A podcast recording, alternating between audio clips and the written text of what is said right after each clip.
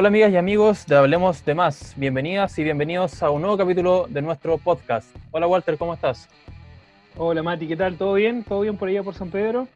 Sí, todo bien. Eh, los primeros días de cuarentena total creo ya está siendo, está siendo un poco más habitual, así que no, no, no hemos tenido tantos problemas. Hay que estar en casa, protegerse y si hay que salir solamente para lo justo y lo preciso. ¿Y tú?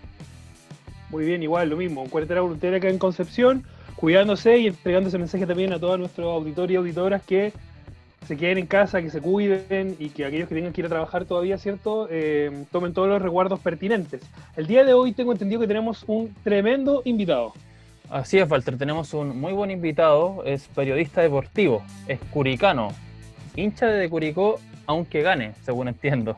Ha trabajado en múltiples medios de comunicación y hoy tiene domicilio en AS Chile y en Radio DN, donde además lo escuchamos en programas como Los Tenores. Cristian Arco Morales, gracias por acceder a nuestra invitación.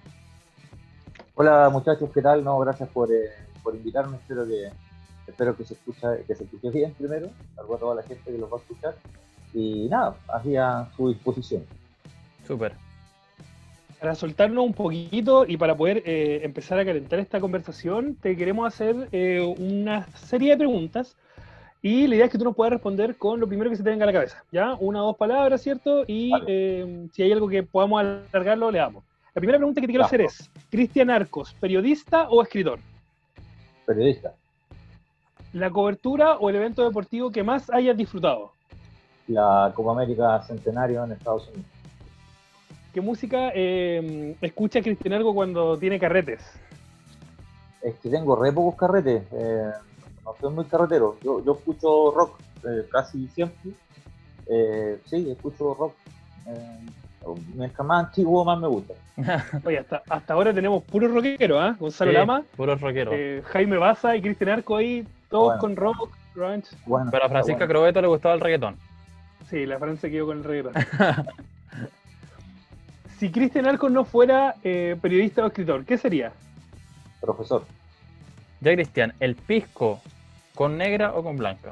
No, odio el pisco. Odio ¿Qué el trago te gusta entonces?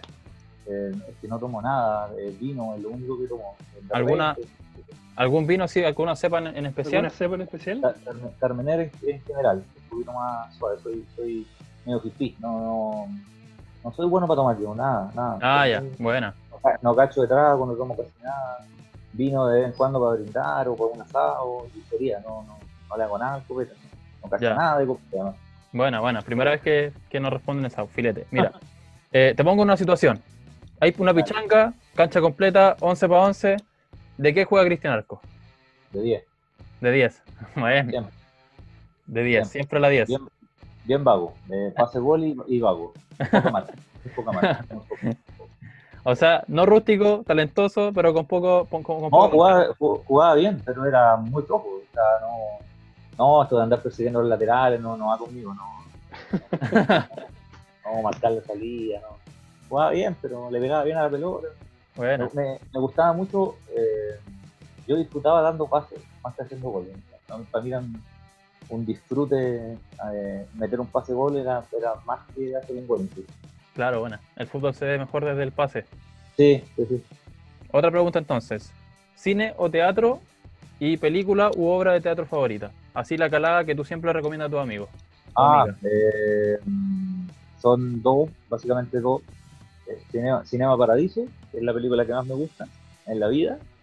Eh, de hecho, mi hijo más chico es, es Totó por el niño del Cinema Paradiso. A nosotros Ya. le decimos Totó. Se llama Antonio, se llama Antonio Totó para, para que calzaran con Totó. Eh, Buenísimo. y hay una película que se llama Alta Fidelidad, de John Cusack, un tipo que tiene una tienda de discos eh, y que es un lúfer así, pero con todas sus letras. Eh, eh, esa, esa, se llama Alta Fidelidad, que tiene una banda sonora además extraordinaria. Bueno. Cristian, un libro que recomiendes. Cualquiera de Marcelo Lillo, un escritor chileno que no es tan conocido, eh, que escribe cuentos, un tipo que vive en el sur, en Valdivia, que tiene una melancolía, una nostalgia y un, y un pesimismo que, que llega a ser hermoso. Eh, es un- me encantaría conocerlo, de hecho algún día a Marcelo, porque lo admiro, lo admiro mucho. Cualquier libro de Marcelo Lillo lo recomiendo a ojos cerrados. Súper. Eh, te pongo un escenario. ¿Chile campeón del mundo o el Curi campeón de la Copa Libertadores? Curi, pero, pero sin, pero sin juega, o sea, juega el Curi contra esta selección y yo voy por el Curi.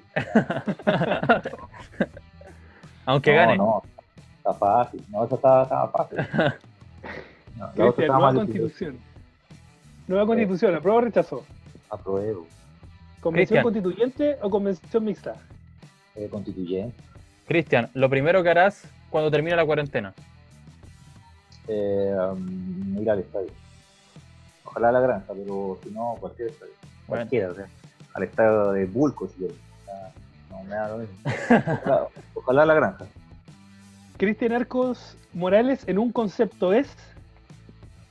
Eh, un hueón piola. Buenísima. Buena, buenísima. ¿Qué se tiene que dar, según tu opinión, para que el Curi pueda ser campeón de la Copa Libertadores? Eh, ¿Qué se tiene que dar? No, se tiene que dar eh, una constelación de estrellas.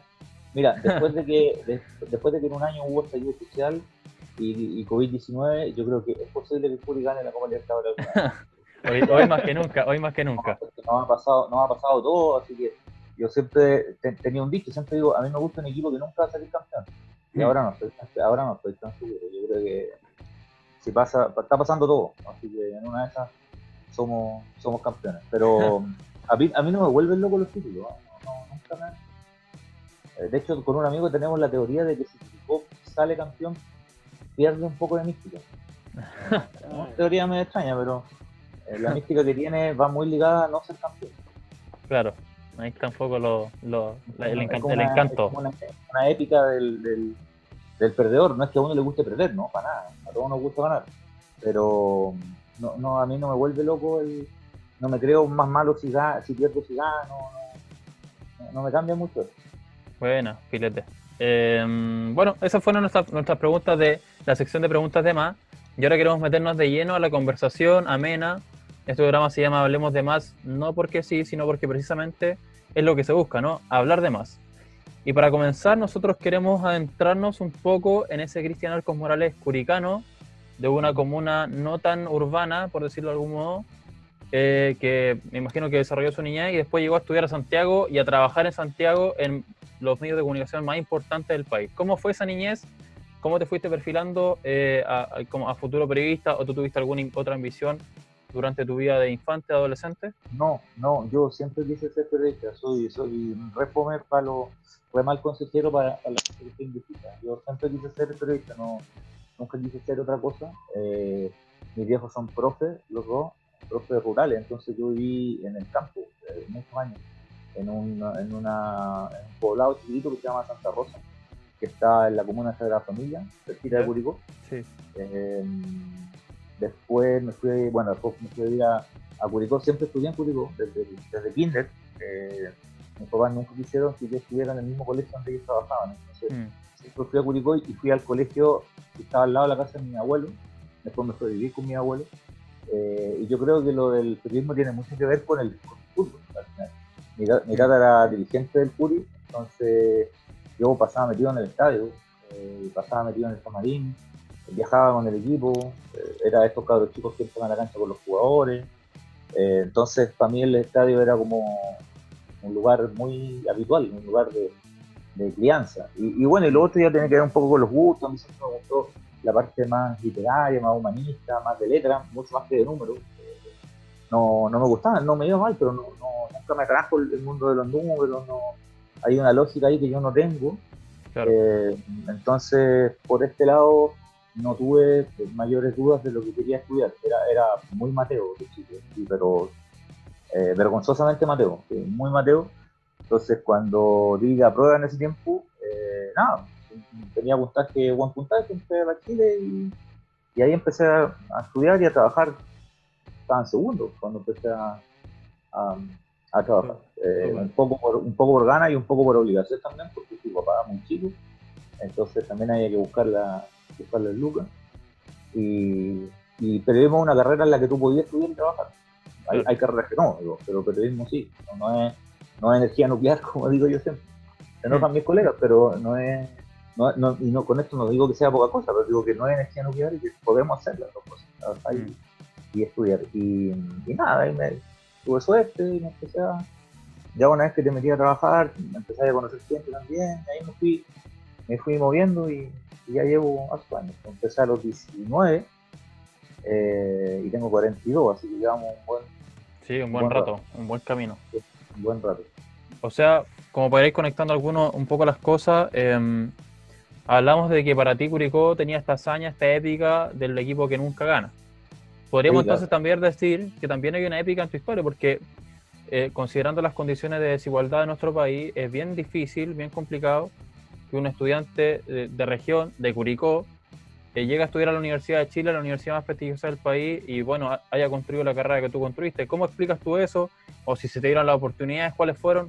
¿Nos podrías contar un poco, un poco acerca de eso? a ver, eh, yo siempre trato en mi discurso de marcar mucho, mucho eso, ¿no? Eh, eh, yo tuve, tuve mucha suerte, digamos, pero yo provengo, a lo mejor, a lo mejor la gente que lo escucha, ustedes mismos, no, no, no conozco, no sé si es la historia de ustedes, pero yo provengo de un lugar donde la gente no va a la universidad, o sea, no, no, es, no es un objetivo, no es un objetivo porque, porque es inalcanzable. Eh, yo era el único universitario del pasaje, y yo cuando entraba era una celebridad, ¿cachai? Era como Messi, pero estudian como si fuera, Claro, ah, como si fuera, no sé, cualquier, una cosa, pero de otro mundo. Eh, y hay mucha gente que le cuesta entender eso. Eh, no es, y no, y no tiene que ver con la capacidad o no de las personas, no, no tiene que ver con eso, tiene que ver con la con lo pareja que es la cancha nomás, cuando tú, cuando tú empezás a, a- a- cuando tú tenías acceso a, a lugares donde veis que el resto, que para el resto es normal y natural y para uno es casi milagro. Entonces, claro, a mí me pasaron un montón de cosas, pero no, no me gusta mucho ponerme de ejemplo. Sí, sí Mm. sé que, que siendo en las condiciones, a mí me tocaron condiciones complicadas, sobre todo para vivir. en eso. Fue más, más que para entrar o para estudiar. Yo les dije que yo era muy mateo, tuve mucha suerte. Yo en el, estuve en colegios hospitales toda la vida, pero tuve muy buenos profes. Yo no me puedo quejar de eso. Yo, no, yo no me sentí nunca, yo me decía como que yo daba bote, y me, me- pasaban cosas que yo no sabía, no, no, en ese sentido no. Me costaron otras cosas como más logísticas, como vivir en Santiago, yo me vine solo para acá. Eh, entonces, para mucha gente el, el- el terminar la clase y irse para la casa, eh, yo no tenía eso, no, Claro. no- no tenía casa, no tenía computador, no tenía teléfono, no tenía nada. Entonces, eh, son cosas que te, te- te aterrizan y, y te sirven para nunca, para nunca elevarte demasiado. Claro. Nunca, nunca te olvidáis de, de, de dónde estáis y tampoco claro además que el periodismo es una cuestión de todos los días. Eh, es una pega que un día te puede ir extremadamente bien y después te puede ir muy mal y no necesariamente es porque tú seas malo o seas bueno. Es una, es una pega rara en ese sentido. Te pueden... El periodismo es una de las pegas, no es la única, pero una de las pegas donde te pueden echar sin que te mandes ni una caga. ¿ah? Y te pueden echar sin te pueden echar siendo bueno. claro. Eh, y haciendo la pega muy bien te pueden echar bueno. Es una Mm. pega en ese sentido complicada. Pero también es una pega bacán. Mm. Es una pega, es la mejor pega del mundo. Hmm. Sigo pensando que es la mejor pega, es la mejor, el mejor trabajo del mundo. Es difícil, no pagan mucho, todo lo que tú quieras. Pero eh, sí, la, la- volviendo a lo inicial, la, la- esta desigualdad es, es- en este país es, es monstruosa. Mm. Incluso en, en todo tipo de situaciones críticas, estallido social o ahora que es una situación crítica sanitaria, la desigualdad se nota igual. Porque los muertos son de un lado y no son de otro, porque la gente que tiene puede tener acceso a un tipo de, de salud y otros no, eh, porque cuando lo- lo- se habla esto del teletrabajo, no todos pueden hacer teletrabajo, porque el trabajo en Chile es precario, porque hay gente que si no trabaja no cobra, y porque hay cabros, miles, ayer me, me agarré con un montón de gente que le llamaba la atención eso, hay miles, por no decir millones, de gente que no, no tienen como tú, como yo ahora, acceso, acceso a internet. Sí, sí. Entonces no es como, ya, hagamos clases por internet. Loco, aquí hay, una, hay una ceguera, una miopía de pensar de que todo el mundo en todos lados tiene acceso a internet, o a teléfono, o a celulares, o a dispositivos, o a, te- o a telecable, o a... Eso no es así. Mm. Y donde yo, de donde yo vengo, eh, nadie tiene internet. Nadie, nadie. o sea, todavía nadie tiene. Claro. Mm. Entonces, a mí ese tipo de cosas me sirven para, no perder un poco la, la perspectiva de que somos bastante más que un metro cuadrado. Sí. Em, conversando sobre lo mismo, Y bueno, tú ya nos diste algunas características, algunas cuestiones, nos comentaste algunas cuestiones acerca de ti cuando eras joven, dijiste yo era extremadamente Mateo. Y, ya nos dijiste también que eh, el ser periodista y eh, deportivo se dio, se fue dando en la medida que tú siempre fuiste a la cancha, siempre viajaste con los jugadores, tu fanatismo por, por Curicó, etcétera. Y pero ¿cómo es ese Cristian Arcos, eh, Cristian Arcos Morales, estudiante de periodismo en la Universidad de Chile? Eh, ¿Tenía algún otro, eh, hacía alguna otra cosa, algún otro pasatiempo? no sé, alguna vía en el activismo político universitario, considerando que la Universidad de Chile en ese sentido igual es bien movida. Sí, participaba bastante, era muy, muy callado, bueno, yo soy un tipo más bien callado. Eh, era, era muy tímido, sigo siendo, pero era mucho más. Eh, participaba políticamente, siempre he participado, nunca en cargo, pero siempre he participado en, todo, y eso tiene que ver un poco con, mi casa, ¿no? Mi casa, mm. eh, siempre sea, la política siempre es un tema importante, de, conversa, no, de, no de activismo ni militancia necesariamente. De hecho, yo creo que debo ser yo el más político de, todos, pero claro, yo crecí con mis abuelos que para ellos era, era, eran republicanos, ¿cachai? Eh, para ellos era muy importante el tema de la democracia. Eh, yo, yo nací en dictadura y crecí en dictadura, entonces había también una, una épica por la vuelta por la vuelta a la democracia, entonces para mí es importante, los valores republicanos, todas esas cosas son súper son súper relevantes. Y, en la U, nada, tenía mis mi de amigos, como te he dicho, nunca he sido muy carretero, soy, bien joven en ese sentido.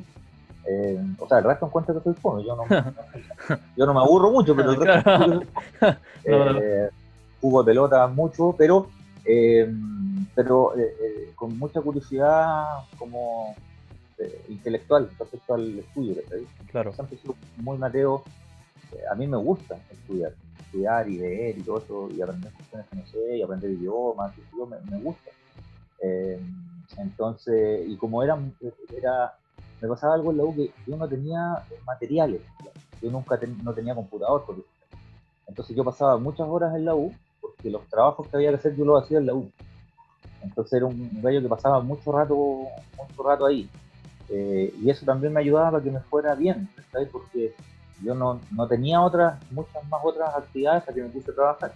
Y cuando me puse a trabajar, muchos de los, de, la, de los trabajos, digamos, también lo hacía en, el diario o en la revista donde trabajaba. Me quedaba más tarde y me quedaba aprovechando las instalaciones, que ahí había internet, computadora e impresora, cosa que yo no tenía de mm. Entonces, eh, también me ayudó a hacer Mateo un poco la, la carencia, como que la carencia mm. te ayuda también a hacer hacer, hacer Mateo. Y después me puse a trabajar y como siempre quería trabajar en esto y soy medio trabajólico, lo, reconozco y no lo digo como algo bueno, eh, porque varios problemas me trajo en la vida ser trabajólico. Eh, empecé a trabajar y no paré más. Porque como digo yo siempre, eh, el problema no es que no es que nosotros trabajemos tanto, el problema es que a nosotros nos gusta la hueá claro. Eh, claro, que trabajamos todos los fines de semana. Sí, pues trabajamos todos los fines de semana, pero nos gusta. No hay que quejarse. Sí, pues, claro. No hay que quejarse. Eh, te quiero preguntar sobre dos cosas, pero partiendo por, obviamente por la primera, eh, ¿dónde empiezas a trabajar tú? Eh, además de tu vida, nos comentaste que a los 19, pero ¿cuál es tu primer trabajo en el mundo de los medios de comunicación? ¿Cómo es tu ingreso a, a, las comillas grandes empresas o grandes plataformas de, de, comunicación del país? ¿Cómo tú entraste ahí? ¿Qué, qué significó eso para ti y todo eso? A ver, eh, es divertida la historia porque eh, llegó un aviso a la universidad para hacer prácticas. Eh, yo siempre que estudié, siempre hice, y desde siempre, incluso antes de estudiar, siempre quise trabajar en periodismo escrito. A mí ese mm. es el que más me gusta, sigue siendo el que más me gusta.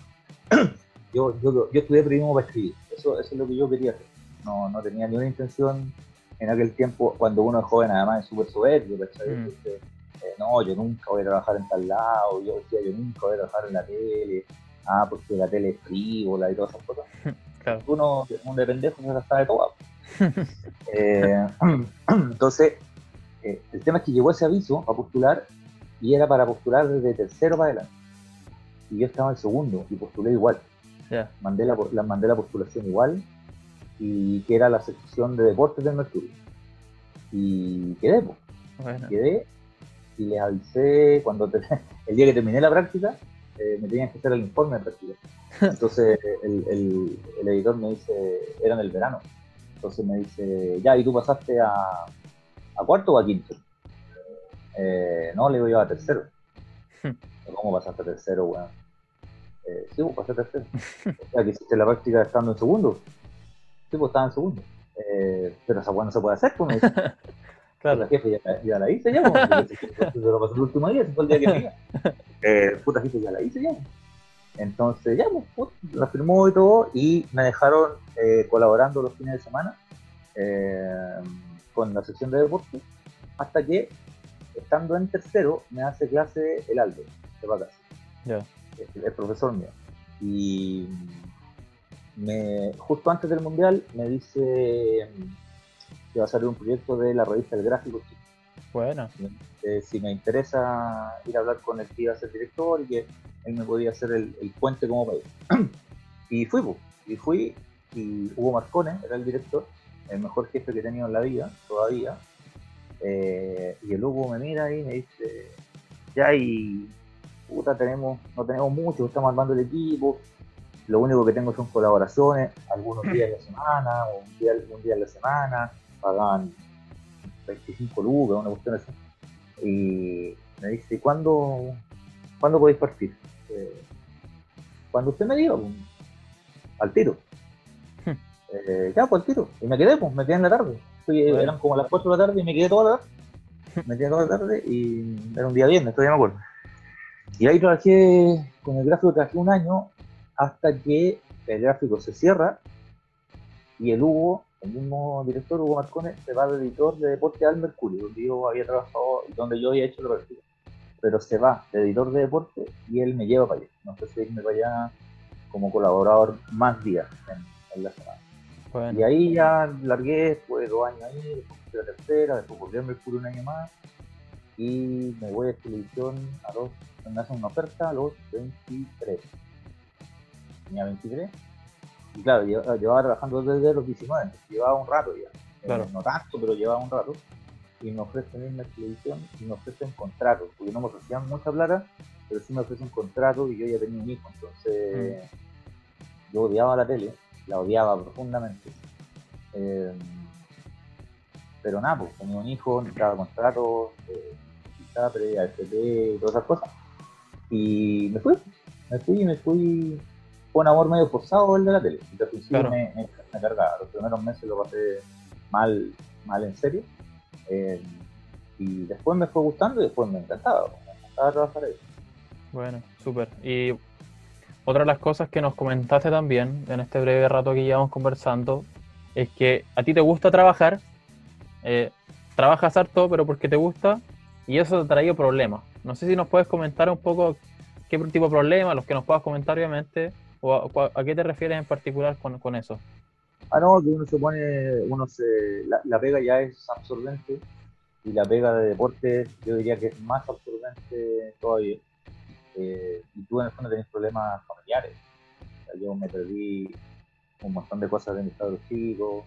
Eh, Yo creo que buena parte de, de mi matrimonio también lo perdí un poco por eso, eh, por esta cosa media trabajólica. Que, que- ahora, es toda una cadena, ¿cachai? Porque si no trabajo tanto tampoco gano la plata que necesito para ello, entonces Mm, eh, es todo una- un, un círculo, ¿cachai? A mí me encantaría tener una sola pega y ganar harta plata, pero claro, no la tengo, no, no la tengo, entonces eh, eso es una, y dos que me gusta, pues, o sea, a mí me gusta trabajar en otros lados, me, me, me gusta, soy, soy, soy la, la, la busco, ¿cachai? Y no la busco solamente por un tema económico, la busco por una cosa de, de que creo que eso me convierte en un, me va convirtiendo en un mejor periodista, o sea, claro.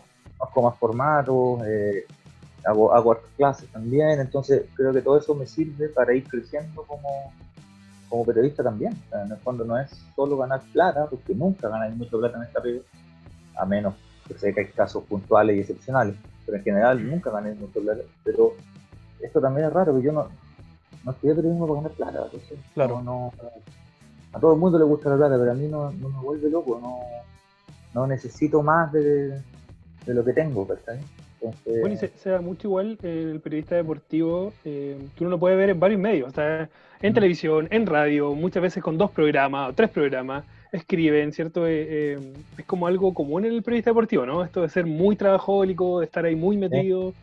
En, Sí, pues la mayoría, la mayoría son súper trabajólicos. Ahora, también, también hay algunos que son bien vacunas, pero, pero, Hay de todo. pero en, general, en general son... Sí, ahora, se da, se da hay, hay- depende de cada uno igual, ¿ah? porque yo, por ejemplo, a mí no, no me llegan las ofertas del, del cielo, que estoy, sino eh, me saco como bastante la cresta, como para que me, me- O sea, yo no soy un gallo que lo vayan a buscar por el nombre. No, no, no, no es como, no soy un rostro, ni fui un rostro nunca. ¿Cachai? Entonces, lo que, lo que yo he elegido además construir un poco la carrera desde ese, desde ese lado, un poco más desde, como desde el respeto que del nombre. ¿cachai? El nombre Claro. no me importa mucho. Claro. Sí me importa escribir en hartos lados y escribir libros, ojalá, y, y- y hacer radio, ¿cachai? Y hacer cosas que no son deporte. eh, de hecho, he hecho hartas cosas que no son deporte también, porque creo que uno crece como, como, como profesional. Pues además tengo 42 años, pretendo seguir trabajando unos, unos 25 años más en esta cuestión, así que me queda, me Harto queda camino, claro. Sí, Em. Cristian, eh, uno, de los, uno de los problemas por, lo- por los que yo al menos te, te reconozco más es el de las 2 a 3 en Radio ADN, el de los tenores o de las- los tenores de la tarde igual. ¿Cómo fue tu ingreso a ese espacio? ¿Cómo es convivir ahí con muchos periodistas deportivos que me imagino compartirán la misma pasión sobre ti? ¿Cómo es ese día a día, el llegar a trabajar a Radio ADN, el compartir en Radio ADN, más allá de los aspectos que se pueden escuchar desde el, radio, desde el lado de nosotros? ¿Cómo es el- la cotidianidad, el día a día? ADN, ADN es la raja. Eh, eh, es la raja. Ah, por varias razones. Una, porque cuando a mí me echaron del canal, ADN me prestó el ropero completo y, y no me lo prestó solo porque me mantuvo con pegas, sino desde el punto de vista personal y, y de, contención también. Mm. Eh, se se portaron increíbles, me han dado oportunidades de hacer muchas cosas.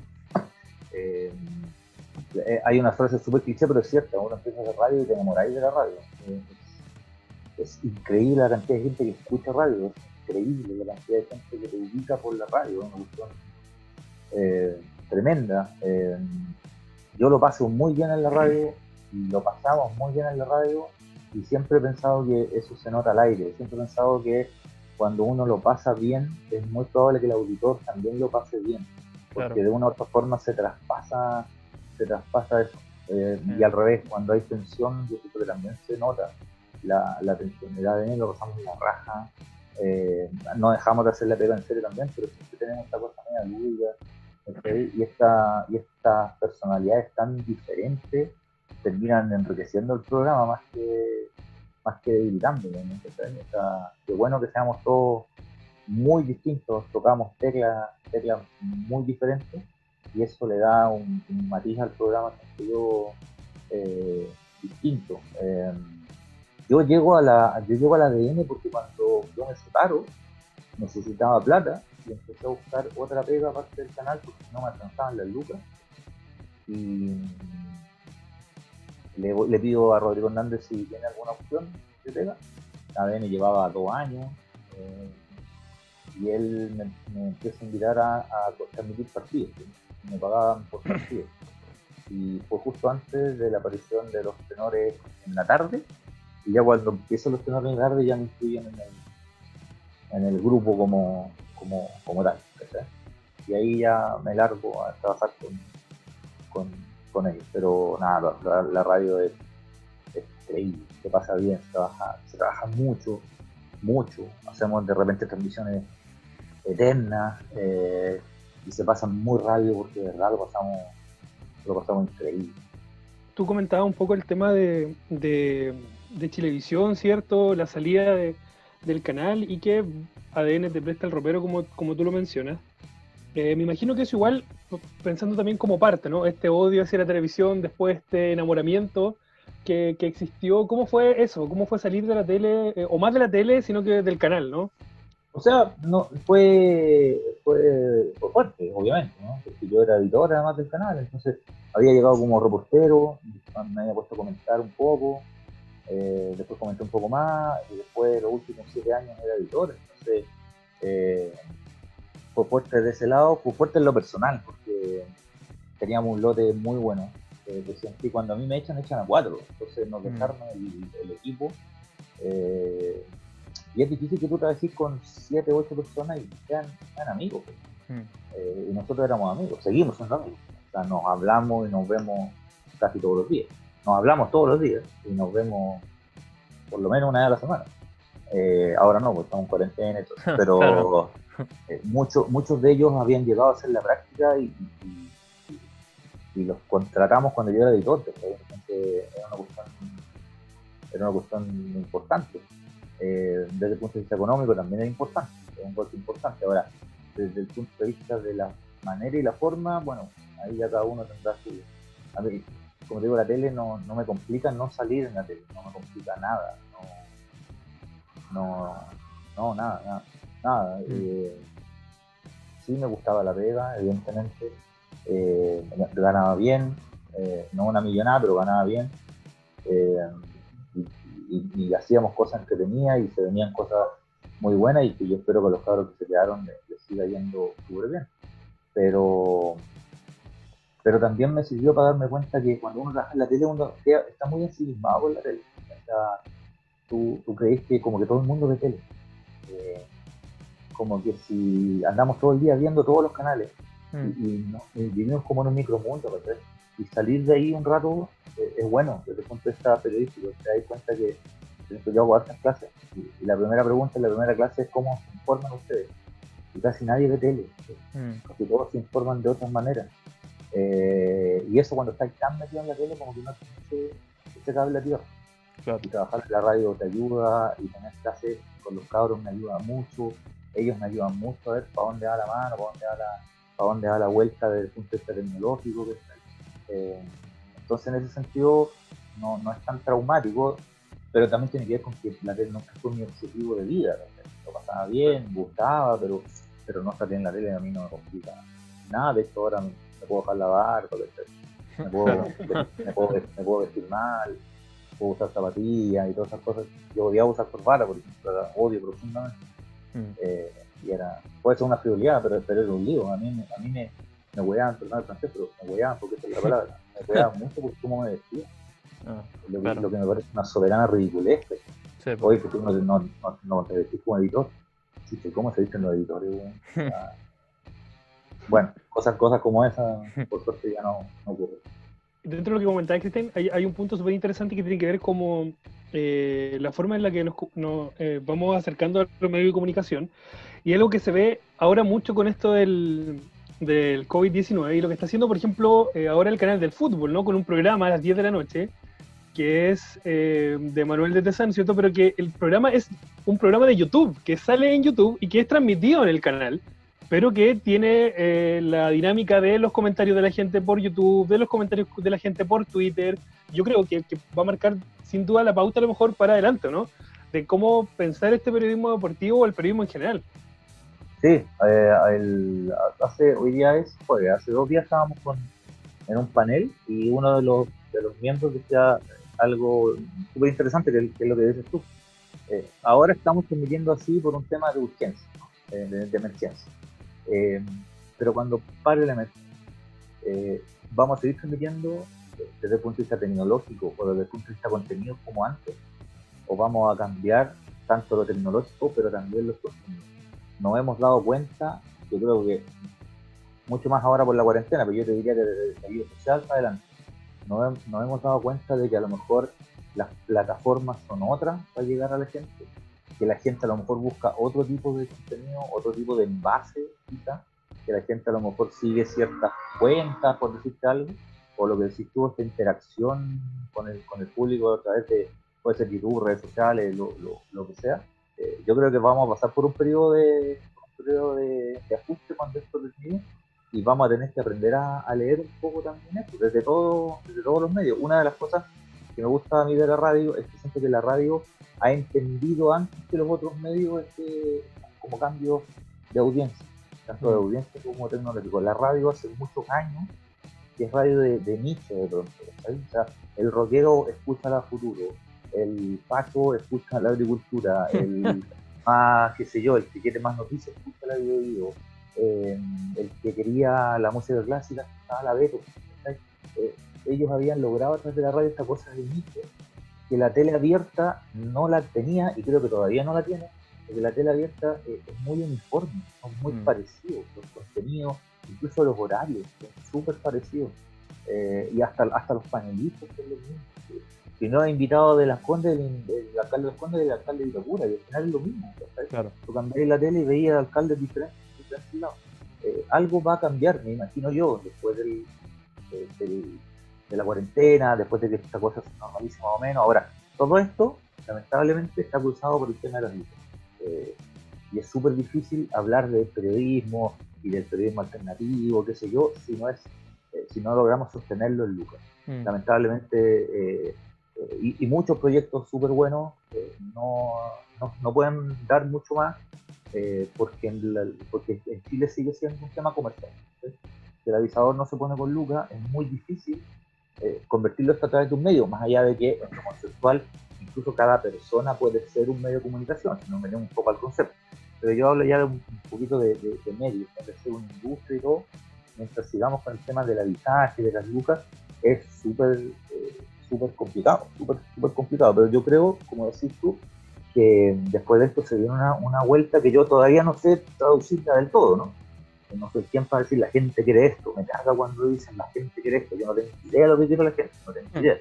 Eh, pero sí eh, leo mucho, escucho mucho, hablo con mucha gente y me hago cierta intuición un poco de que esta cosa va a cambiar, va, va a cambiar la forma de, de- de comunicarse, la forma de entregar los, los contenidos y quizás también cambien los contenidos. Eh, la forma de lo que nosotros priorizamos como contenidos y no, a nivel general, no, no hablo solo de periodismo deportivo, a nivel de medios en, en general. O sea, lo, lo que yo lo veo como algo bueno al final. Sí. Por ahí, por, por ahí hay una hay una larga discusión, una larga conversación que podríamos tener, quién sabe, quizá una segunda versión de, este, de esta conversación, que es respecto de cuál es el rol de la televisión. Por ahí se me viene a la mente al tiro un texto de Pierre Bourdieu que se llama, creo que tiene el mismo nombre, sobre la televisión. Pero dejando un poco eso de lado, eh, dejando un poco tu ámbito periodístico, tu vida periodística, el Cristian Arcos niñez, te queríamos preguntar sobre cómo es el Cristian Arcos papá. Tú ya nos mencionabas un poco de tu hijo, eh, ¿Cómo es ese Cristian Arcos en, en- vida, en la vida doméstica, ¿no? en la vida familiar? O sea, trato, trato de hacer lo mejor que puedo. Eh, tengo tres hijos así que de diferentes edades y diferentes géneros. Eh, tengo hijos y tengo hijas. Eh, tengo un hijo de 21 años y el más chico tiene 9, entonces hay un rango grande. Mi hija tiene 13. Eh, yo no vivo con ellos, vive su mamá con ellos, pero tengo la suerte, que no tiene mucha gente, de ver a mi hijo todos los días. Yo veo a mi hijo todos los días y no, tenemos rollo con, la mamá para nada. Eh, trato de ser un papá presente, muy malcriador, por supuesto, muy, muy regaloneador, eh, eh, muy piola, porque yo soy piola, a lo mejor soy medio joven incluso, pero, pero eh, nada, trato de hacer lo que puedo, soy muy piola, no soy de retar mucho, eh, soy malcriador, sí, muy, muy regalón. Eh, pero mis hijos pasan por edades también, pues, entonces la relación ya con el de 21 es como casi de par, ¿cachai? o sea, nunca va a ser de par por una cosa de edad, pero, pero ya obviamente es distinta que con el de 9, ¿cachai? Eh, sus hermanos también para él son súper importantes. Yo trato de sermonear poco, de tratar de comportarme como me gustaría que mis hijos vieran que me comporto. Eh, me mando cacas como todo el mundo, pero, pero en general trato de ser, como digo, un gallo, un gallo piola. eh, me ayudo mucho en sus tareas, muy metido en el tema del colegio. eh, nos compatibilizamos bien con su mamá, somos un buen equipo en eso. Eh, tengo mucha. eh, Eso, eso es importante, tengo mucho apoyo de la mamá para, para hacer- para tratar de ser buen papá. eh, la mamá me ayuda mucho, mucho, mucho. Eh, creo que yo también, porque como digo, al final tú no el fondo, es lo que te corresponde, Mm, pero hay mucha gente que no lo hace, ¿no? Eh, Claro. tanto papás como mamás que no, que no lo hacen. Nada, tuve buenos ejemplos con mis viejos también, lo que influye bastante.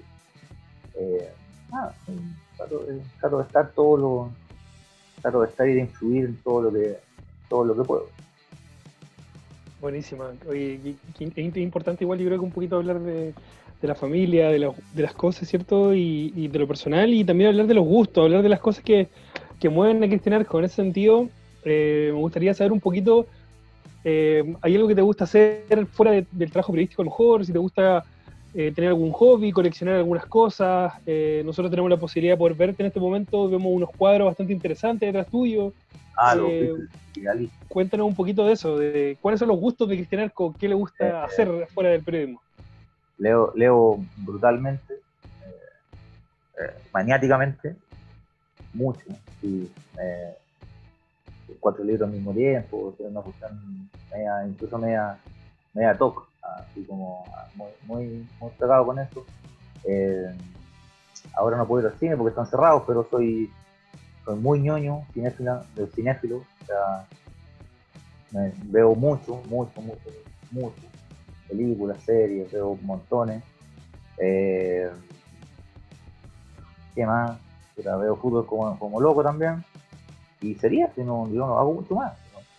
No, soy muy de hacer tantas. Me, gusta viajar mucho, no como no he podido como, como quisiera, pero me gusta viajar mucho. La pega, esta pega, una de las cosas maravillosas que tiene, es que viajáis mucho, mucho. Entonces también me gustaba mucho, me gusta mucho los barrios viejos, mover mis barrios viejos. Eh, me gusta mucho conocer la ciudad, ando mucho a Pata, mucho a eh, me gusta mucho la nostalgia, así que me meto mucho en lugares donde hay o revistas antiguas o películas antiguas o, hasta muebles antiguos, estoy muy pegado con el tema medio histórico. Eh, eso, eso, bueno, mucha música, eso ¿Guardas recuerdos, guardas algunas cosas de tus viajes de, trabajo, por así decirlo? Casi nada, casi nada. Tengo algunas cosas media...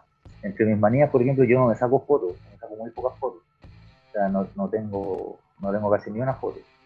Eh, y no me compro cosas para mí, compro para mis hijos cuando viajo. Eh, y soy muy mal coleccionista, no colecciono nada. Eh, de hecho, tengo, tengo buena memoria, pero yo no soy, yo admiro a los colegas que, tienen revistas guardadas, o que tienen estadísticas guardadas, así, una planilla y todo, yo no tengo nada, no tengo, no tengo nada, tengo mis películas ahí en un cajón, aquí al lado, de una caja, en una caja tengo todas mis películas ahí adentro, pero no es que las haya coleccionado, sino que en un momento dado empecé a comprar películas antes para verlas y me quedaron todas ahí, y los libros los tengo en el velador, todo uno arriba del otro, eh, los discos también están, bueno, ya casi no compro discos, pero los discos que tenía también, los, entre que están en la casa de mi hijo y algunos acá. Eh, no, no soy, un buen coleccionista, porque además soy súper disperso. Eh, soy muy poco organizado, soy muy poco organizado. Soy desordenado, soy disperso, soy volado, soy, pajarón. Entonces no, sirvo mucho como para coleccionar. Eh, como para coleccionar, para ordenar, para estructurar, soy un poco desastroso en ese, en ese sentido, como que necesito un poco la, la cosa media caótica, como que me resulta así, así me acuerdo, si no, todo ordenado con los calcetines del mismo color juntos, me, me, puedo volver loco. Y en ese sentido, ¿cómo, cómo lo hace Cristian como escritor para poder sentarse, ¿cierto? Y, empezar a, fluir eh, en los libros. Nosotros sabemos que tú has escrito muchos libros, eh, ¿Y, cómo, cómo, lo haces desde esta dispersión, cierto, para poder centrarte en, escribir sobre los distintos temas, distintos personajes que, que ha escrito, cierto? Eh, ¿cómo, lo, ¿Cómo lo haces ahí para poder escribir? Es que, a ver, eh, no, no, ha sido, la elaboración no ha sido igual en todos los libros, pero eh, yo tengo una, una, una sola cualidad, periodísticamente hablando, es que soy, soy increíblemente rápido para escribir yo puedo escribir 80 páginas en una tarde. Escribo eh, con una velocidad así, pero brutal. Eh, escribo muy rápido, muy rápido, muy rápido. Ahora, no siempre escribo de, lo que escribo después tengo que revisar mil veces, pero me refiero a que avanzo muy rápido y después me pongo a, a, revisar. Y en general, cuando escribo, reporteo todo primero eh, y lo voy escribiendo después. Y ahí como te digo, no, no, todos son iguales, pero hay muchas cosas que cuando yo escribo y tengo que tener una cosa al lado para anotar, lo que sea, eh, porque se me van ocurriendo algunas ideas y las anoto para después incorporarlas. Tiene que ver un poco con la estructura del libro, no, no siempre el libro está estructurado, yo empiezo a escribir y no siempre el libro está estructurado como sale, sino que se me va ocurriendo en el, en el, en el camino. Hay una línea general, evidentemente, pero, pero hay cosas que se, se me van ocurriendo en el camino y esas sí las voy las voy anotando, pero, pero trabajo un poco así. después agarro todo y, de hecho es, muy divertido. Mi, mesa cuando yo escribo un desastre, porque está el computador y está lleno de papeles y hojas dispersas, digamos, por todos lados. Eh, porque si la ordeno, no me va a resultar. Si las pongo así como carpeta A, carpeta B, no, no me va a resultar. yo sé que no me va a resultar. Entonces, pero si las tengo desordenadas, me acuerdo que está en el montón de ahí no sé, mi cabeza funciona un poco de, esa, de esa manera. Y como escribo rápido, después me demoro más en, revisar, porque avanzo mucho, muy rápido, después me pongo a revisar, a revisar, y ahí sí me pego, me, puedo demorar eh, varios días en una página, así me reviso, reviso, reviso, reviso, Siempre que termino de escribir un libro encuentro que me quedo como el hoyo, hasta que encuentro me quedo, me quedo horrible. Y, y, hay un periodo entre que lo mando a la editorial que sale publicado, ese periodo es como de un poquito más de un mes, eh, yo lo paso muy mal en ese periodo. Lo paso muy mal. Me, quedo convencido que les mandé un mamarracho, y, y, después recién cuando lo veo, eh, y, a, veces es bueno leerlo como, con, como que pase el tiempo y leerlo, entonces en realidad no, está tan mal. Incluso algunas cosas hasta me han gustado, hasta me han gustado. No, no todas, otras me siguen gustando malas, pero pero tiene que ver un poco conmigo, ¿no? Por supuesto que todas las malas, entonces eh, también tiene que ver con, un poco con la, con la personalidad. yo soy pulposo así, pero terrible. Encuentro que hago las cosas mal, que, que, modulo mal, que comento mal, que soy feo, que escribo como el hoyo. Eh, pero nada, pues ya, ya me conozco, entonces de alguna otra manera me, me, largo nomás y me, me saco un poco la, la culpa por un, por un rato. Oye, y bueno, solo revisando acá, yo me tuve que apoyar un poquito para que no se me, se me vaya la memoria. Tenemos Héroes, Bombalet, ¿cierto? Minuto 119, Los 23, Estrellas Rojas, simplemente Gary. Son, ¿cierto? Eh, libros que, que, tú has escrito. ¿Con cuál de ellos te quedas? ¿Cuál crees que tú para ti ha sido más importante o, o crees que es lo mejor que tienes? Ah, no, Héroes yo creo que es mejor que me mandó. Eh, no, no es el que mejor les fue ni nada, pero pero de Héroes, no más el que amo. Yo creo que creo que Héroes es un buen libro, es. Eh, que tiene historias buenas y que algunas algunas eh, me quedaron bien. Sí, hay un par que yo las encuentro buenas, buenas. Eh, a Gary le fue muy bien. Fue el libro de los que yo he hecho que más, que más repercusión tuvo. Eh, pero cada libro tiene un poco una etapa también. Entonces, he tratado de que los libros, eh, los libros tocar temáticas diferentes. Entonces, por ejemplo, el de Estrellas Rojas, que, en términos de venta no les fue muy bien, a mí no me complica que no lo escribo para vender, no, no, me interesa el bestseller, no, no va por ahí. Eh, pero sí me interesa que haya un testimonio desde el punto de vista periodístico de las mujeres deportistas en Chile me interesaba que eso estuviera en, papel. El día de mañana, cuando alguien lo quiera buscar, diga, que hace un par de años hice un compilado eh, con historias de algunas de las deportistas más importantes de, Chile. Lo mismo pasaba con los campeones de América, había que hacer un libro con los primeros campeones de América. Entonces, el bombaleo es un fenómeno eh, mediático, cultural, incluso diría, de cambio de mentalidad que que a mí me interesaba como abordarlo desde esa perspectiva. Bombalé un libro sobre los 90. Eh, Chile se, se, habla y se hacen muchas cosas de los 80 y creo que se hacen pocas de los 90. Eh, y yo me considero noventero, más que era muy chico para los 80, pero para los 90 es la edad que yo salgo del colegio, la década en que entro a la universidad, la década en que nace mi primer hijo, eh, la década en que Chile vuelve al mundial, la década en que vuelve la democracia me llama la atención que se hayan quedado pocas cosas de los 90 y bombalea un fenómeno noventero, eh, que después va agarrando otra cosa. Y el Chile de los 90 era bien especial, porque era un Chile de post dictadura, entonces pasamos de creernos la raja también en muy poco tiempo, después pegarnos caso, eh, y fue como un periodo como de, ajuste, ¿cachai? Era una época bien, bien, bien rara, eh, bien rockera, entonces, claro, ese libro tenía ese sentido.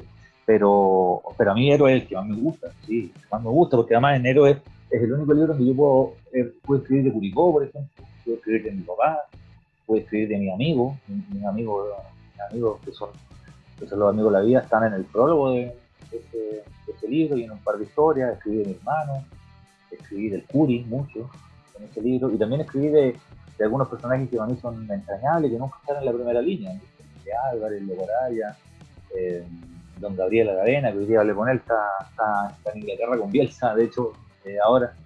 Eh, los personajes que nunca están en la primera línea, pero que son súper importantes para, son, testigos privilegiados de momentos claves de la historia del, deporte en Chile y, es gente que no, va a aparecer nunca en la portada de un diario, en la portada un libro, pero tienen una historia eh, increíble.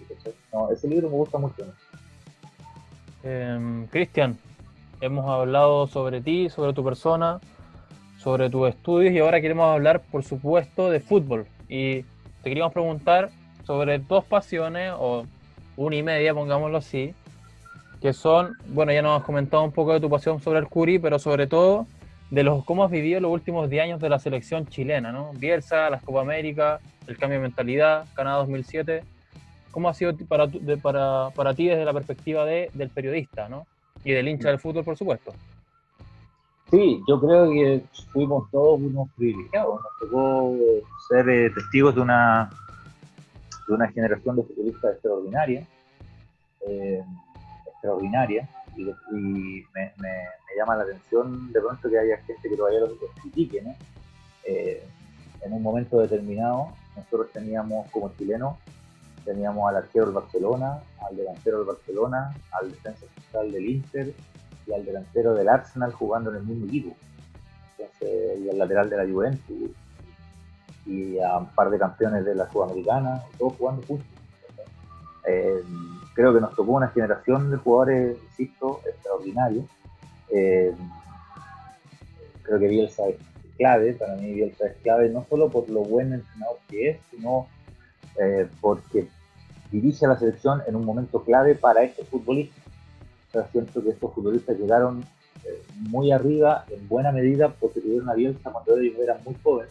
Mm. Es cosa de mirar como varios de ellos Bielsa los toma en la Católica y cuando termina de dirigir Bielsa la selección están en el Inter, en el calendario. Eh, o el Guaso Isla, que lo llama sin que haya jugado un partido en segunda división y lo llama, lo llama la selección. Eh, Bielsa hace que Chile juegue mejor, pero no solo eso, yo creo que el cambio de Bielsa es sobre todo de, mentalidad, aunque suene a lugar común. Eh, yo creo que Bielsa nos ayuda en la autoestima a los chilenos. Eh, nosotros vimos a la selección jugar como nos gustaría que jugara siempre. Eh, y de hecho con Bielsa no ganamos tanto. De hecho salió, campeón de América con, San Paolo. pero creo que Bielsa es clave para lo que viene después también. San Paolo es muy inteligente de administrar bien esos recursos de lo que había hecho de lo que había hecho Bielsa, le baja un cambio en algunas cosas que eran necesarias, es eh, más pragmático de lo que el mismo San Paolo era originalmente. San Paolo ha sido jugar a la U de manera maravillosa, maravillosa, y después con la selección no solo jugaba bien, sino que ganaba. Eh, yo creo que el año 2016, en Perú, nos pasó lo que le pasó a otras selecciones en otros momentos más. Yo creo que e, en ese periodo entre mundiales, 2016. Eh, yo creo que Chile era una de las mejores selecciones del mundo eh, en ese tiempo. Como le pasó alguna vez a Holanda, como le pasó alguna vez a Argentina, como le pasó a, Brasil o como le pasó a Bélgica, como le pasó a, a, Francia Platini, ¿cachai? Que entre los mundiales, no, no, en el momento del mundial, como que cuando estaban en un mundial estaban emergiendo y en el otro mundial ya la cosa, la curva venía para abajo, no nos, no nos agarró la punta, la punta del iceberg, digamos, la cima la tuvimos cuando no había mundiales, porque si hubiera habido un mundial, yo creo que Chile lo. No, no, no es exagerado decir que si un mundial hubiera sido el 2016, Chile lo peleaba. Era de verdad una de las mejores selecciones del mundo. desde el punto de vista periodístico, tuve mucha suerte de, de hacer ese proceso completo. Entonces, eh, por eso es un cambio de autoestima. Tú ibas allá afuera y tú veías el, respeto y el prestigio que había por, la selección. Oye, qué bien que juega este, este equipo, y además veía que la selección perdía muy poco, muy poco, y te salía a jugar todos los partidos, y no era, y no era que saliera a jugar a atacar todos los partidos, te, te competía todos los partidos, pero salía a jugar de igual a igual, podías ganar, perder o empatar, pero creo que en ese sentido Bielsa es clave, nos sube la autoestima, nosotros, eh, como te digo, creemos que, que, podemos ganarle a cualquiera, aunque no pudiéramos, pero creíamos que le podíamos ganar a cualquiera, y con San Paoli logramos ganar cosas que no habíamos ganado y de hecho con Pisi ganamos, lo que, lo que te demuestra que Que tampoco era un revolucionador táctico, en ese sentido creo que Bielsa y San Paolo trabajan más desde el punto de táctico que Pisi, pero Pisi también administra suficiente como para ganar la Copa América Centenario, y el gran pecado que está mezclado ¿no? entre Pisi y los jugadores, eh, y nosotros también como medio, que nos sentimos muy triunfalistas antes de, de jugar, que es no clasificar al Mundial de Rusia. O sea, yo ahora con, con, la distancia miráis esa eliminatoria y no tenéis cómo quedar afuera. Y quedamos fuera. No tenéis cómo, no, y tú veías el Mundial y tres cuartos de los equipos no eran más que Chile. O sea, por los jugadores que tenía Chile, Chile te puede llegar a cuartos final. Creo que es hay con decir, nosotros podíamos llegar a cuartos final sin siquiera clasificar. Claro. Eh, creo que, como me dijo una vez, pues, nunca me olvido de un consejo, de, o sea, de un análisis que hizo Lucho Marcolera en un partido histórico me acuerdo que me dijo, nosotros, el partido de y pierde, eh, y que ataca todo el partido y pierde, pierde uno eh, y me dice, ¿sabes cuál fue el problema? Nosotros pensamos en hacer el segundo gol antes que el primero. Y encontré tan notable la frase que empezamos, estábamos pensando, ¿te, acuerdas que para la eliminatoria estábamos pensando que Chile clasifique de acerca de esa serie? Todavía no habíamos clasificado. Sí, me acuerdo. Entonces, eh, ahí nos pasamos, nos pasamos para la punta, ¿sabes? Como que como que fue, nos dimos demasiada, demasiada vuelta a la, a, la, a la revolución. Una cosa es tenerse confianza, creer que le podéis ganar a cualquiera y todo, y es dar por descontado que vaya, mm. que vaya a ganar. Y eso duró eh, 10 años, y a lo mejor un poquito más, eh, yo diría del 2007 para adelante, eh, por ahí 2006, 2007, que, que, nos tocó, todavía están jugando, pero nos tocó el mejor momento de una generación de jugadores extraordinaria, porque esto no se logra sin buenos jugadores. Eso también hay que tenerlo claro. los buenos entrenadores son buenos entrenadores, pero no son malos. Mm. No, no, hacen jugar, no hacen jugar bien a los malos. No, a los buenos les sacan su mejor rendimiento, pero a los malos no lo hacen jugar bien. Y, en ese sentido, como para, cerrar un poco la idea, eh, para mí es clave cuando Chile gana la Copa América, yo logro eh, a lo largo del proceso hablar con todos los jugadores y a todos les pregunté, a los 23 nominados, les pregunté quién era el técnico más importante de su carrera. Mm. Y 18 de los 23 me dijeron Bielsa. Y Chile era campeón de América con San Paulo. Ellos tienen claro que para sus carreras, Bielsa es, absolutamente clave. Eh, sacándote un poco del, fútbol y considerando que una de las cosas que a ti te caracteriza en redes sociales o en la vida diaria es tu, es tu capacidad de hablar sobre todos los temas. Eh, nos gustaría que, pudiésemos repasar brevemente un poco tus percepciones o impresiones con respecto a el 18 de octubre, cómo lo ve Cristian Arco desde eh, su posición de ciudadano o desde su posición de militante, no en el sentido de política partidista, sino que de militante con alguna causa, con alguna idea, con alguna impresión. ¿Qué es lo que piensas tú para que vayamos avanzando en este último bloque de programa que nos queda? No, pienso, yo creo que eh, para mí lo que yo pienso políticamente, siempre he dicho, para mí es sentido común, pero digo sentido común desde, desde cómo fui criado y en el lugar donde yo crecí.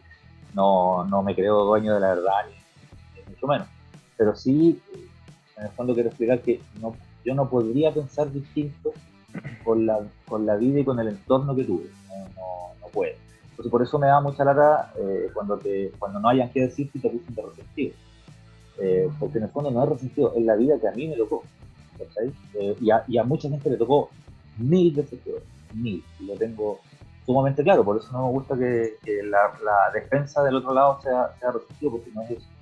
Eh, me parece que lo del estallido social era una cuestión, evidentemente, que viene hace mucho rato.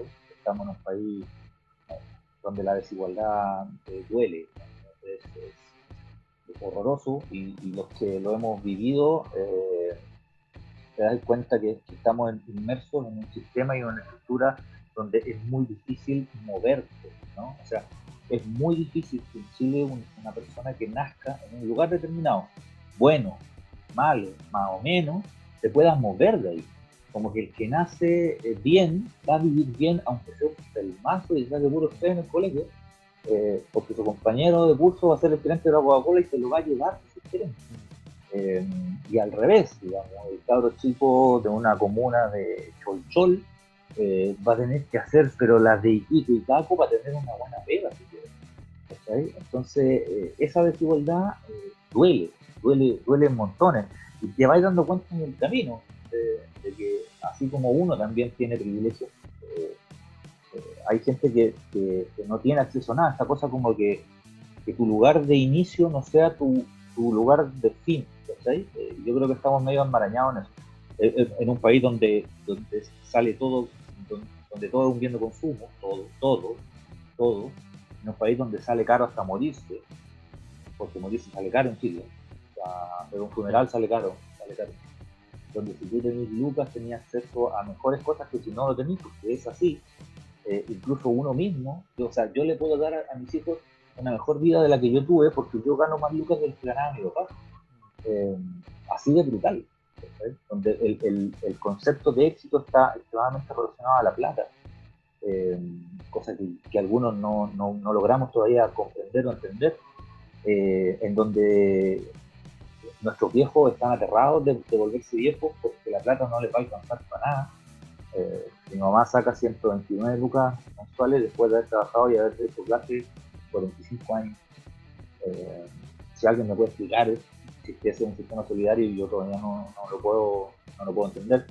Y, es un, y, siento yo que todavía estamos inmersos en una cosa tremendamente individualista, eh, tremendamente pensando en solo mi metro cuadrado si el metro cuadrado está bien, me importan las pelotas como está, cómo está el resto. Eh, y algunos no pensamos así y somos acusados de comer guagua, de resentido, de que queremos todo gratis y, todas y todas esas tonterías.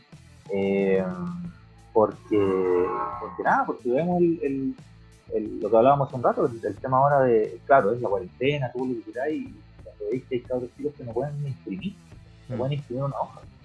Eh, o, y no solo cabros chicos, cabros grandes, yo voy a la universidad y hay cabros que el fe, que hacen todo lo posible, y a la hora en que tienen clase ellos se van a la casa de una vecina a que les preste el internet un rato. Eh, si tú me decís que eso es igualar la cancha, eh, ese, para mí es, el gran tema, el, igualar la cancha. Estados Unidos tiene muchas cosas malas, casi todas, de hecho, eh, pero tiene, tiene una, cuestión, una cuestión increíble. En Estados Unidos, el, el hijo de un keniata que nace en Hawái puede estudiar en Harvard y puede ser presidente, que es Obama. Mm. Estados Unidos se puede pasar. O sea, un tipo que nace en una granja puede ser presidente. En Chile, un cabro que nace en un de Tilcopo no va a ser presidente de Chile. No, no lo va a ser. Y, no va a ser gerente de una papelera. Mm. No, no, no va a ser. Y no va a ser director ejecutivo de un canal. No, no lo va a hacer. Y un cabro de la población huequillo como yo tampoco lo va a hacer. No, no, o sea, ya, ya, insisto, ya soy mucho para lo que son mis vecinos, y no porque yo sea muy bacán, ni sea más inteligente que ellos, no, tuve más suerte, eh, y cuando te ponen como ejemplo, es peor porque tú en el fondo eres una excepción. Eres una excepción, eres un lunar. Y, bueno, ese tipo de cuestiones yo no sé si van a mejorar con una nueva constitución, no tengo idea, pero lo que sí tengo claro es que en el sistema como estábamos, no podía, no podía ser así. O sea, nos roban a manos llenas, eh, no nos hemos movido, ni tú, ni yo, ni los papás de ustedes, no nos hemos movido, estamos en cuarentena y hemos perdido millones de pesos por, la, porque el mercado ha hecho que la FPA pierdan plata.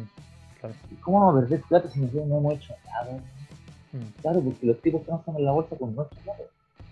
Esa cuestión es una locura. Tú se lo explicáis a un gringo, otra vez vuelvo al ejemplo del capitalismo eh, y al libre mercado. Y los gringos te dicen, ¿cómo están locos? Porque en Chile no hay libre mercado. No hay libre mercado. O sea, los, hemos visto los casos de evolución. Los tipos que hacían papel con fuego eran tres. Y las familias que venden pollo son dos. Y los supermercados son tres. Y las farmacias son tres. Y las carnicerías son cuatro. Si Chile son 100 hueones. O sea, lo dominan 100 personas. 100 personas. Y lo peor es que les importa una reverenda. Y yo creo que después de esto, o sea, estaba viendo hoy día la cantidad de gente que se fue a la playa igual. Porque, porque toda la vida han hecho lo que han querido. Y cuando uno se los hace ver, uno es resentido. En helicóptero, además. Eso es impresionante, es una locura. Entonces, entonces, el tema es, porque, ¿y por qué lo hace? Porque puedo. ¿Y sabes qué? Sí, pues pueden. Ese es el punto. Pueden. En Chile no hay, nunca tenemos, eh, no hemos tenido nunca un presidente de apellido Muñoz, un presidente de apellido Soto. Eh, creo que hemos tenido uno González. Eh, vivimos de castas desde la independencia para abajo. Siguen siendo castas. La élite política chilena, de izquierda, de derecha, es una élite. Es una élite con algunas excepciones. Puta, dos, tres, con suerte, en la élite chilena.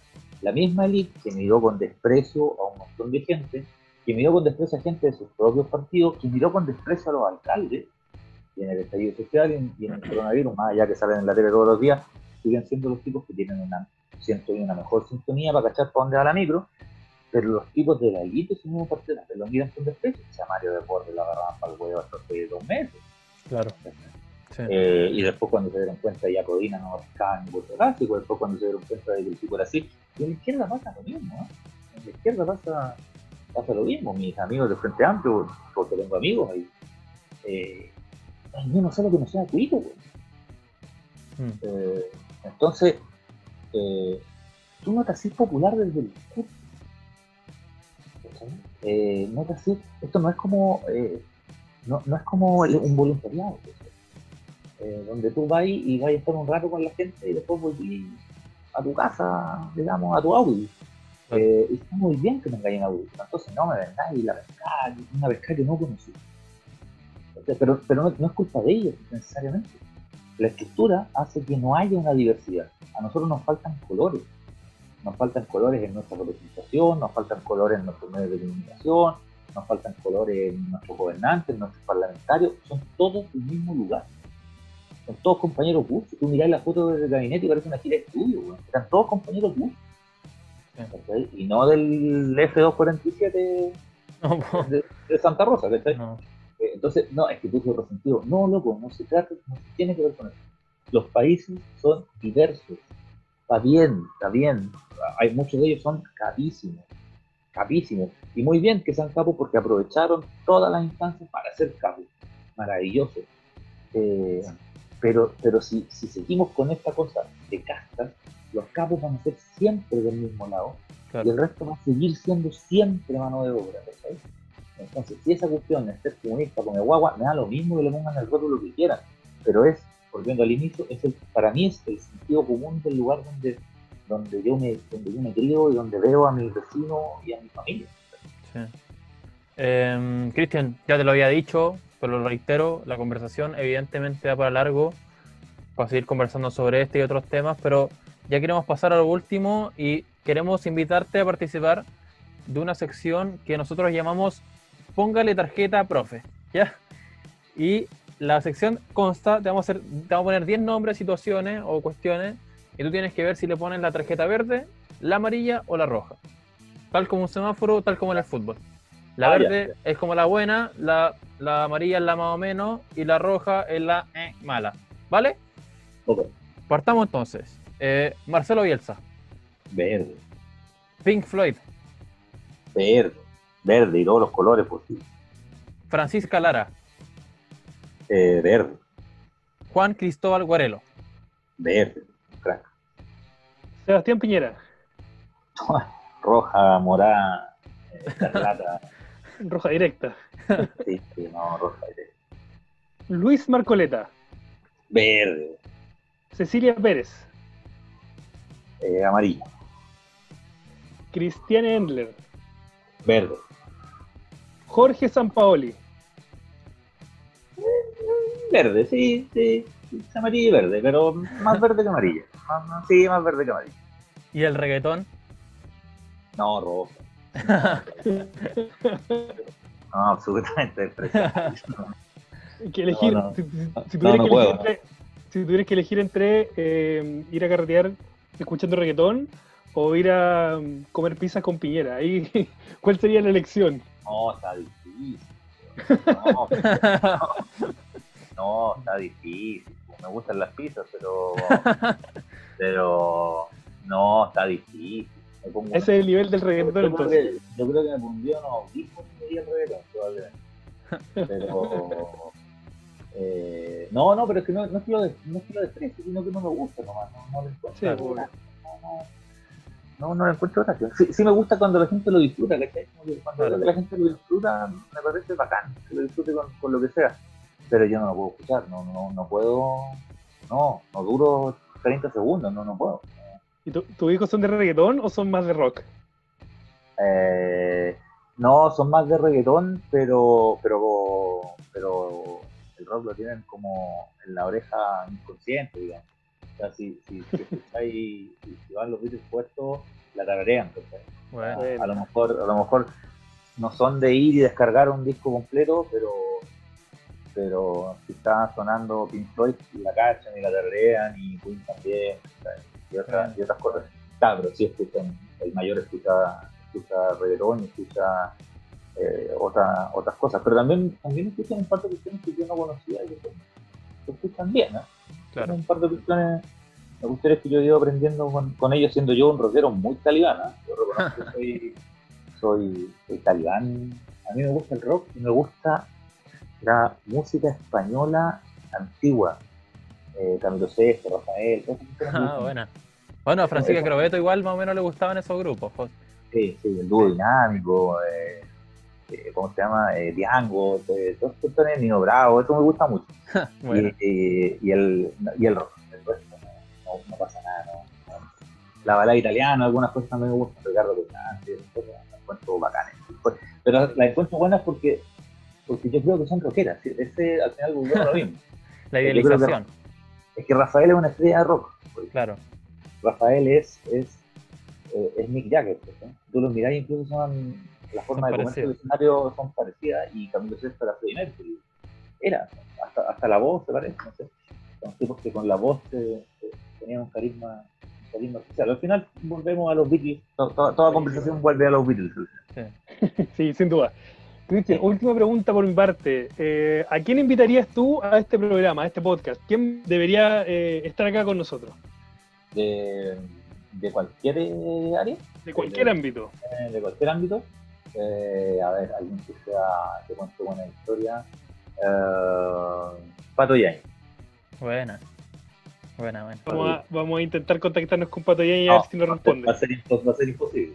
Pero eh, el Pato Yañez, weón, el más simpático que, que ha pisado la, la humanidad.